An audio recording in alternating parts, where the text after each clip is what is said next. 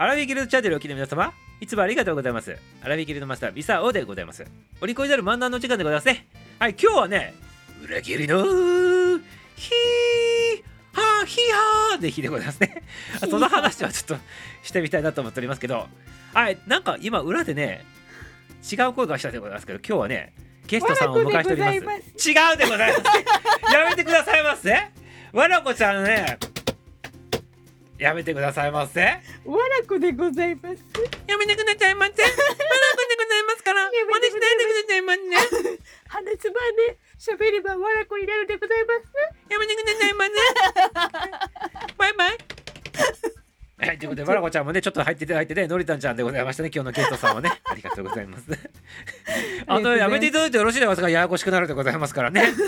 そういう番組ではないんでございます。あわらこを裏切るみたいな。いや、わらこちゃんは裏切らないでございます。ずーっと追ってくれるでございますか、みさんうのところに、にもわらこいるから。おんの？おるおんの？おるおる。あじゃあ、あの、あの、あいやまあいいでございます、ね。わらこ2号。わらこ2号でございますか？あの、鉄人28号みたいな形でございますか？そう。そうありがとう。作り物でございますか？はい、でも、おることは良いことでございますね。ありがとうございます。はい、はいということでございましてね、お利口になる漫談でございましてね。あの、今日はね、裏切りの話してみたいなというふうに思っておりますけど、裏切りって何なの？っていうことなんでございますけど。はいはい。あの、あの、なぜ裏切りの日なのかと。言ったら、これはね、明智光秀さんにね、まつわる話でございまして。うんね、一人でございますか、のりちゃんちゃん。うん。本人と言われてるね。そう、それでね、裏切りの日なんでございますよ。はい。ただね、のりたんちゃんもね、結構え明智光秀さんのね話がね結構ねえ詳しいい。というか、あのなうんななんていうんでございますか？なんかいろいろあのお知り合いさんとかにね生まれ変わった人がおったそうでございましてそうそうみたいなんですよ。ね、実はねあの世間一般的に社会の教科書に習った裏切りの人ではないということなんでございますよねこれね。そうなんです。はいミサもこの話はね結構ねあの裏切りではないっていうのはねちょっとねあの情報は持っとるんでございますけどまずはうんのりたんちゃんの話から聞いてね、うんうんいきたいなと思ってるんでございますけどうんうん。これまず話を進めるにあたって一般的なあの皆さんが知ってる話をちょちょっとね30秒後ぐらいでちょっと話させていただくからちょっと待っとってくださいませね。うんうん。はいあまず今日ね裏切り日になっとってこれのねなぜ裏切りの日なのかって言ったらこれね1582年でございまして、まあ、戦国時代でございまして織田信長さんがね明智光秀さんにねあのこう天のと本能寺の変ってやつでございまして本能寺でねあの殺されてね3日天下ということでね天下を取ったということで主人さんをねこう殺害したということで、ね、裏切りになっとるということでございますのでね。これはまあ社会でね習って皆さん誰もが知っとるということでございましてね。はいこれね。明智光秀とんでもない裏切り者だというふうに思ってる人が多々おると思うんでございますけど実はそうじゃないんですよっていう話でございますねのりたんちゃんが知っとる情報をちょっとここじゃああのこの明智光秀さんは裏切り者じゃないよっていう話ちょっとねもし知知っとるものがあったらちょっと情報を共有していただきたいなと思っております実は裏切り者っていうのは、うん。仕立てあその裏切り者に仕立て上げられた明智光秀さんであって、うん。謀反を起こしたわけではない。ほでも謀反謀反を起こしたとううん。いうふうにうん。世間的に思わせるために、まあ要ははめられたっていうことですね。誰にはめられたんでございますか？た豊臣秀吉さん。なるほど。これもね豊臣秀吉さん出てきたでございますけどねこれもね、はい。い、ろんな2つの説あるんでございますね。まずまずまずまず話聞こうでございませんか。はめられたってどういうふうにはめられたんでございますか？だから天下を取りたかった秀吉さんがいました。はい。いました。いまして、はい。でひあのねうん。秀吉さんはほらの農家の出でさ、もうど泥んこまみれで生きてきたひあの叩き上げの人間なのでうんそうね。どうにかして天下を取りたいとうん。ずっとちっちゃい時から貧しい時から思っていたわけですよ。なるほど。でずっとチャンスを狙ってたわけですよね、うん。彼はね。うん。彼なりに努力をしてました。でうん。も最終的にうん。信長さんを超えることが難しいと判断したのかよくわかんないんですけども、うん。とりあえず天下を取りたかったんだよね。うんだだから手段を選ばなかったんだなっていう印象を受けましたけども。なるほどなるほど。だから側近をが謀反を起こしたっていうことにすれば、うん。俺次順番的に俺っていうことではめたんですよ。明智光秀さんをはめたということでございますね、豊そういうことです。そういうことです。そういうふうにあの聞きました私は。なるほどなるほど。でそれもは、明智さんのえっと身内だった方が、うん。あの現在いらっしゃってですね。うん。まあ要は過去過去世の記憶を思い出したんですよね。ほうなんかすごい話になっておりますねなんかね。いやそうなんです。だからうん。実は明智さんは謀反人じゃないけどそういうことにさせられてるんですよね、うん。歴史上は。ただあの実実としては明智さんは、はいはい。の信長さんを撃ったわけでございますよね、うんうん。そのう撃つために要するに裏で豊臣秀吉さんが撃つべきための大義名分を仕込んだっていうことでございますよね。そういうことです。まあ賢かったんだよね。ね。要するに豊臣秀吉さんはその説によると、自分の手を汚さずにうん、そういう。信長さんをあのーこうやらして。いや、うん、そのやった人に対して自分が体罰体罰じゃなくてあのたあうんの征伐すればうんうん。これは仇討ちになってうんうん、自分がその役目をついて天下を取れると。そう、そういう流れに持っていったということでそれ全部仕組んどったってことでございますよね。そういうことですよね。賢いでございますね。作詞ですね。素晴らしいでございますねこれね。戦略としてはね、もうパーフェクトでございますよこれ、そう、まあ頭の良さはそういうふうにかね使う人なんて別に今でもいますしね。うん。切れ者だよね。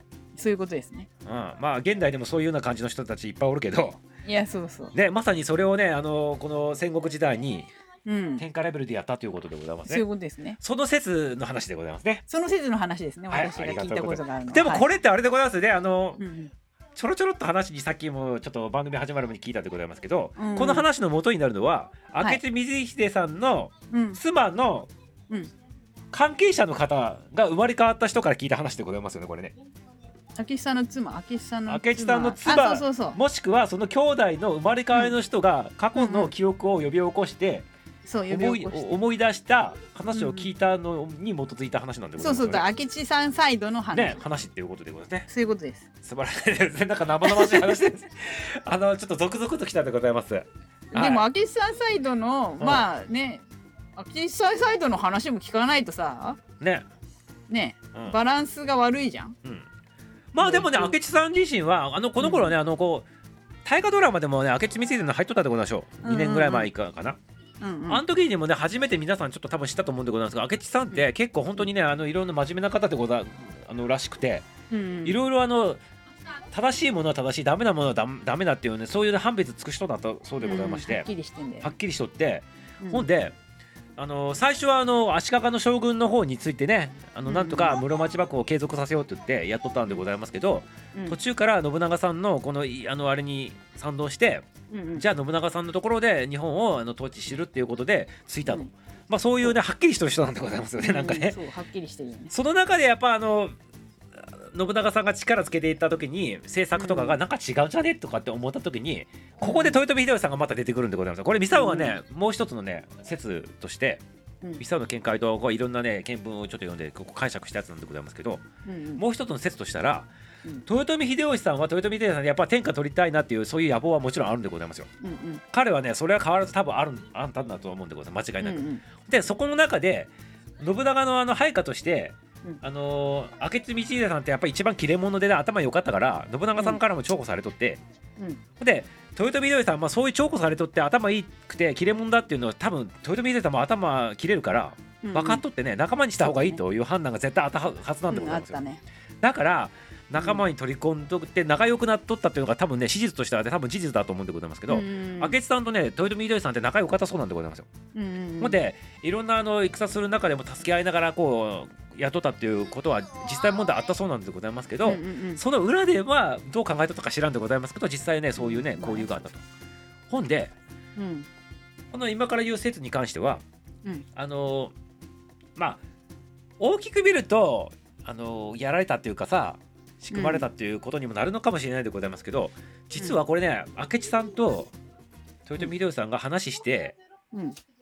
自分があの信長さん殺すから豊臣秀吉さんあのあのその後やっちゃってって言っていう、うんなんかそういうあのかわしとったっていう話もあるとかないとかっていう話もねなあんかね。あるそうなんでございますよ。それはそれで面白い話だね。で実際問題そうんのあれとしては、あの最終的にこう3日3日後に豊臣秀吉さんに撃たれるっていう歴史ではなっとるんでございますけどうんうん契約の中では撃ったことにして実は明智光秀さん殺されてなかったっていうのがあってあそしてその後明智光秀さんでどうなったかって言ったらね僧侶になっとるんでございますお坊さん。ーえー。でお坊さんになって新しい世の中が豊臣徳川になったでございますよねその後。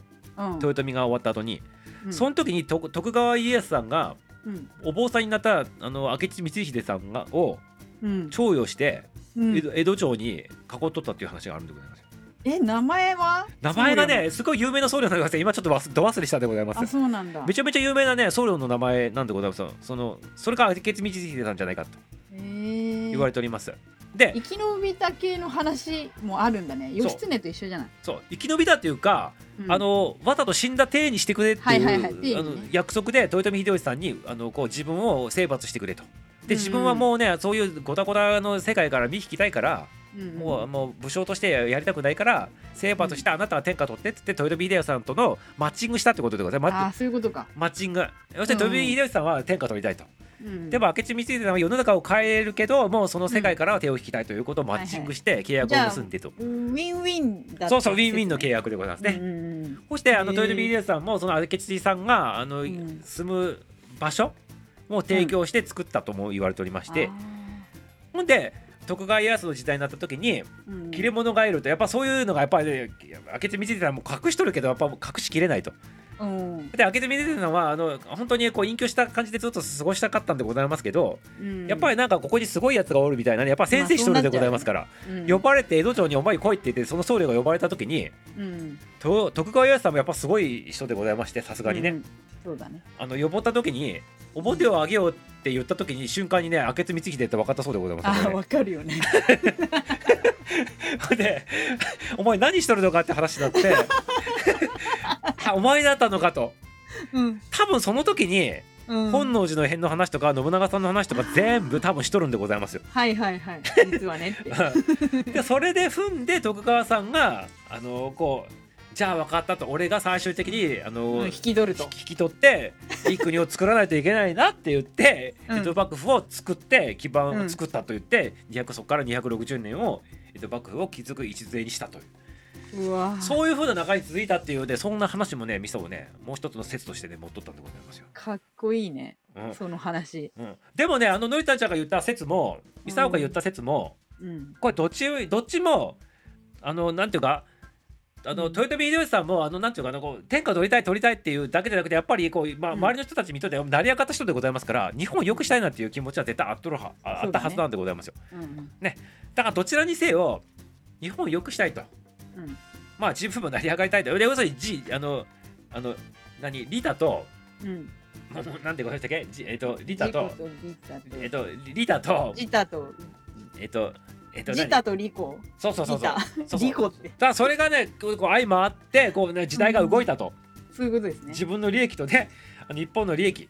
うん天下取ってねあのこう日本を良くすると。だそれが、ね、うまいことこうこうこう時代が回ったというねそんな話なんじゃないかなと、思ってございますか？いかがでございますか？そうですね。うん。だ秀吉さんも苦労人だからね。うん。